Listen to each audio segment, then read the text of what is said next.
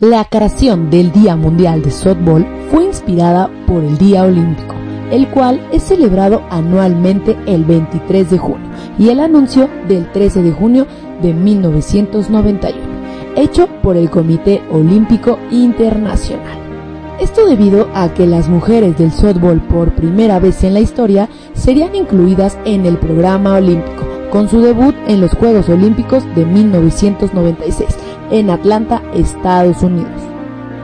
Día Mundial de Softball es un momento de celebración para promover un ideal, donde todos en el mundo puedan llegar a ser activos en este deporte y que en el softball puedan servir como una opción atractiva de un deporte para toda la vida, ya que puede ser disfrutado casi en cualquier parte y por niños tan jóvenes como desde 2 años de edad hasta por aquellos más allá de sus 80.